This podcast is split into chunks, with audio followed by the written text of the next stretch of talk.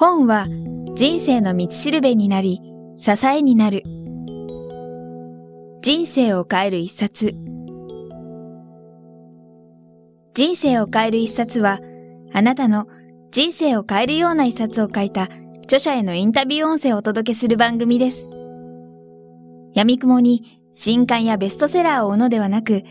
元新聞記者の聞き手、早川洋平が著書への思い、人生を変えた一冊、人生のターニングポイントなどを著者から直接伺います。それでは、本日のインタビューをお聞きください。神田さんの人生を変えた一冊ということで、ジョセフ・マーフィーの本もありましたけども、改めて、まだ別にも本があるというふうに少し伺ってますので、神田さんの人生を変えたような一冊があれば。そうですね。あの、結構いっぱいあるんですね。やっぱりあの、僕、まあ、大抵、その、なんか、そういう人生を変えた本みたいなところで言うと、僕結構正直な方なんですけど、通常の場合非常に高尚な本をあげることが多いんですね。で、僕の場合って正直なところ振り返ってみると高尚な本ってあんまりなくて。あ、そうなんですか。ええー、高尚な本って。まあもちろんそれは、あの、枕元に置いとくような本もあれば、でも、本当の意味でやっぱりすごく大きなインパクトを与えた本っていうのは、えー、それは収入的にも社会的に地位的にも、それから自分の人生観的にもって言ったら、やっぱり、ま、マーフィーの本が初めだったんです、はい、結構面白いです。これ僕、もしかして真理かなと思うんですけどね。20代の時の始めた時っていうのは、ノウハウ書といいますか、昔のノウハウ書っていうのはやっぱりビジネスの考え方を学ぶとか、そういうことが多かったんですけど、はい、あんまりそういうのって興味を持たなくて、まあ MBA 的な本というものを手に取らなくちゃいけないというところもあったんですけど、はい、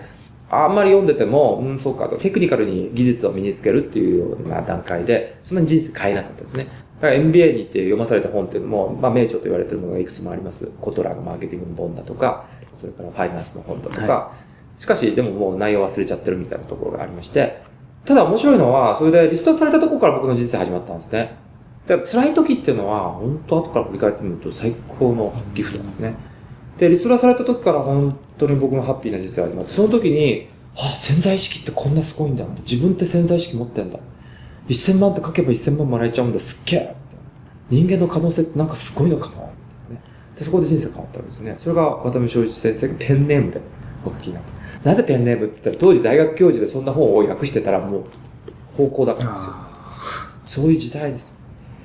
その時に、僕はコンサルタントの会社でいまして、それからまあアメリカの家電会社に入ってっていうことなんですけど、その時にやっぱり変わった本っていうのは、えバシャール。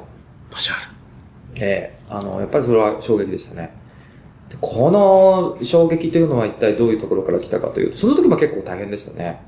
どういう意味で大変だったかというと、やっぱり事業を立ち上げて、それで日本の事業の僕代表やってたんですけど、当初は日本の事業を大きくするって話だったんですよね。それで僕は単なるマネージャーから入ったんですけど、その後採用計画がピタッと止まってしまったんで代表をやってたんですけど、はい、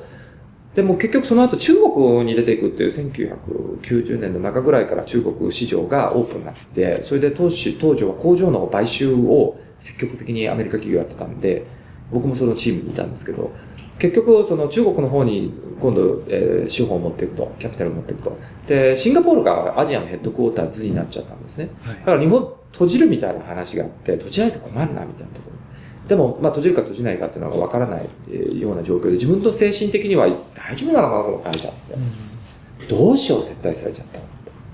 すっごい不安だった時、多分、多くの方ってそういう体験は一度でもしたことあると思うんですよね。はいそしたら、それで、と、TM トランステントのメディテーション超越瞑想って言うんですけど、ジョン・レノンが1960年代ぐらいにやってて、全世界的に広がっている TM 瞑想っていうのがあるんですけど、はい、それをある人から勧められて、僕はそういう世界は否定しないし、ね、嫌いかと言ったらちゃんと研究してる方ですけど、しかしやっぱり現実生きてんだから、あの、現実生きようよみたいなことはしっかり、あの、持たないといけないんじゃないかなと思ってるんですけど、そこで出てきたのが、えっ、ー、と、天下先生ですね。あ、はい。えー、天下四郎先生。その方がですね、スピーチを、10分くらいのスピーチなんですけど、はい、リーディングリストというのを、必読書リストというものをくれまして、で、えー、このバシャールっていう本がその上のトップにあったんですよ。で、これは、すごい本が見つかったぞ。と言って、これを受け取って読み始めたこれです。宇宙人の本じゃないですかと。だけど、あのー、これはどういう本かって言ってバシャールっていうのは宇宙人が書いたと。まあ、宇宙人がトランスして、いわゆる翻訳者みたいな人がいて、その時に乗り移った宇宙人の言葉で書いてるんですけど、内容的にはすごくその深くって、わかりやすいんですよ、とこもね。はい要はこのボイス社の社長さんが言ってることは、宇宙人が書いたかどうかってのはどうでもいいと。内容が、それが役に立つと思ったらやってくれと。うん読んでくれと。いうようなことで、これ影のミリオンセラーでずーっとずーっとずーっとずーっとずーっと。えー、だから知ってる人はみんな知ってる。だからバシャールの影響力っていうのはものすごく多くて、ようやく20年ぐらい経って、須藤元気さんとか、はい本田健さんとかが対談とかを始めたけど、それまでほとんど広告宣伝一切なしで、うんバシャールって本当は永遠に読み継がれてる。うんで、その本のリストはもう、本当わけわからない本で、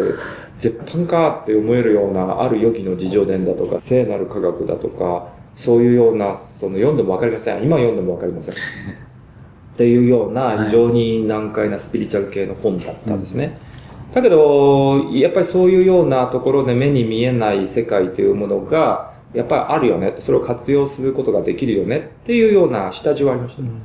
独立した時にやっぱりそういった下地があったので、あの別にそういったことは背景に持ってて、もう別にね、あのそれを休止、何で僕は仕事ありきですから、えー仕事の結果が出ないとあんまり意味がないと。しかし、やっぱり独立した時に自分で仕事をやり始めなくていけないタイミングになった時にちっちゃな子供もいるし、はいさあどうしようと思った時には、そういう知識を総動員してやりましたね。で、それが、非常識の成功法則という本にまとまったっていう感覚ですよね。なるほど、あの、バーシャルという私も、今でこそ、神田さん、まあ、本田健さんからもいろいろ話伺ってたので、バーシャルと言われてピンとくるんですけど、改めて今お話を伺ってて、その非常識の成功法則にまとめたっていう、今、その流れを初めてやはりお伺いしたんですけども、神田さんが振り返ってみると、ここが特に大きかったなっていうのはありますか？いやー、あ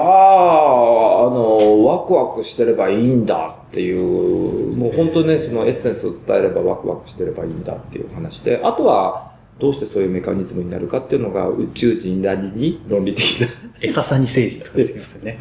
うん、プレデ、プレデアス星人だとかそういうのがいっぱい出てきて、まあ僕ウルトラマン世代ですから、バルタン星人とかね、いっぱい知ってますけどね。はいまあだからそれのエササニ星人ってどういう顔してるのかなみたいなね。あの、わかりませんけど、僕はまあそういうのがあったと、僕はそれはね、実を言うと、あの、そういうようなメタファーがお好きなのであれば宇宙人のメタファーをお借りしてもよろしいでしょうと。でも根本的にはそれは自分自身なんですよ。うんたまたま宇宙人というメタファーをお借りしたらばいいっていうケースもあるし、たまたま前世の誰かをメタファーにして自分自身の役に立つことを学んでもいいというだけで、根本的にはそれは自分の内部にあるものなんですね。だから、そういった面でもバシャールというのは宇宙人が言っているというようなことがありますけども、まあ、わかりやすく、本当に、ある意味では能力の開発の仕方っていうものを書いてあって、面白いですよ、エンターテインメントとしてね、面白いし、やっぱり、無責任になれるよね、宇宙人が言ったってことにすればね。あこれ人が言ったって言ったらやっぱなんか面白くないけど、宇宙人が言ったってもしかしてそんなことあるのかなみたいな、いうようなところがあるので、はい比較的入りやすいんじゃないかなとは思いますけど、わかんない、これは。ね。どうして、この本もそういった面では不思議な本だと思います。わかんない。こおかしいね。本って。本って、その本に出会って、あの、覚醒する人。うんそういうタイプの本ってあるよね。はい。で、バシャールはその一冊。だから内容は全然覚えてない。あもう読み返そうと思わない。あ。はい。でも、小坂さんに僕が初めて出会った時、もう52年前ぐらいはい。に、あの人は、わけのわからん、ね、ワクワクには不況がないみたいな本を出されていて、僕友人だからもうね、はい言ってるよですよねみたいな本を出してて、わけわかんないこの人って思って紹介された人がいて、こういう本があるんだけど、ワクワクみたいな、これバシャールワクワクって言ってるけどさ、でもワクワクとビジネス持ち込むってどうなのっていうふうに、僕は瞑想とかそういうの、スピリチュアルなものはちゃんと勉強はしてたけど、でもそれとビジネスは切り離さなくちゃいけないし、瞑想よりは実践っしょって。ね。それで僕はバシャールっていう本は、すごくそういった面で実践に役立ててこそ意味があるなっていう。で、面白いのは、そうやって、やっぱり小坂さんっていう人に出会って、えっ、と、小坂さんっていうのはワクワクって言って、僕は瞑想じゃないよねっていうふうに言ってたので、当時。なんか会ってみて面白くないかなと思ったら意気投合して。で、やっぱり共通点何だったかって言ったら、バシャールだったのね。ああ、ああれ、これ面白い本ですよ。これはね、いろんなところで、新しい人類を生んだよね。うん。お面白い本ですよ、これは。不思議だよ。これ書いてあることなんじゃないんじゃないかなと思うんだよね。あわかかんないんだよ。ぜひ皆さんピンときた方はまず読んでみていただければと思います。はい。今、あの、神田さんに本について伺いましたけども、えー、神田さんの好きな言葉について、一つ挙げるの難しいかもしれませんが。好きな言葉っていうのは、僕はいつも、えー本に書く、あの本当にサインを求められた本に書くのは、はい。自分の力を信じようっていう言葉を書きます。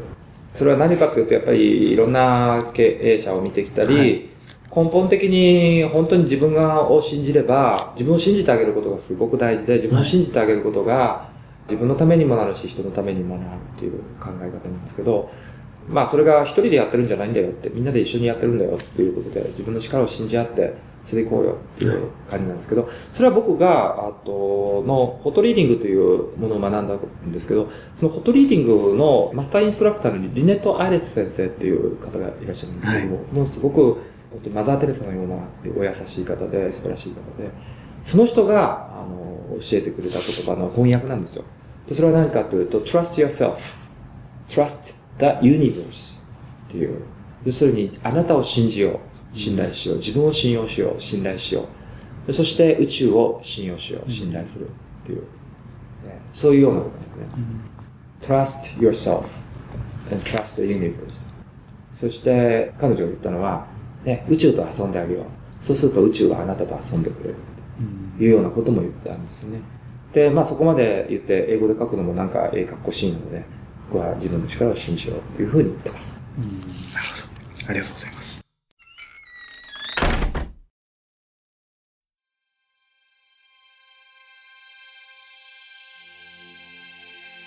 本日のインタビューはいかがでしたか？渡辺美希さんや茂木健一郎さんら、過去にお届けした100人以上の著者インタビューは、すべて人生を変える一冊のサイトより無料でダウンロードできます。もっとインタビューを楽しみたいという方は、ぜひお聞きください。サイト URL は、kiqtas.jp スラッシュ book キクタス .jp スラッシュブックです。Google で人生を変える一冊と入力いただいてもアクセス可能です。本日も最後までお聞きいただきありがとうございました。それではまたお耳にかかりましょう。ごきげんよう。さようなら。この番組は、キクタスの提供、若菜はじめ、ご機嫌ワークス制作協力、宮浦清志音楽、清水夏美ナレーションによりお送りいたしました。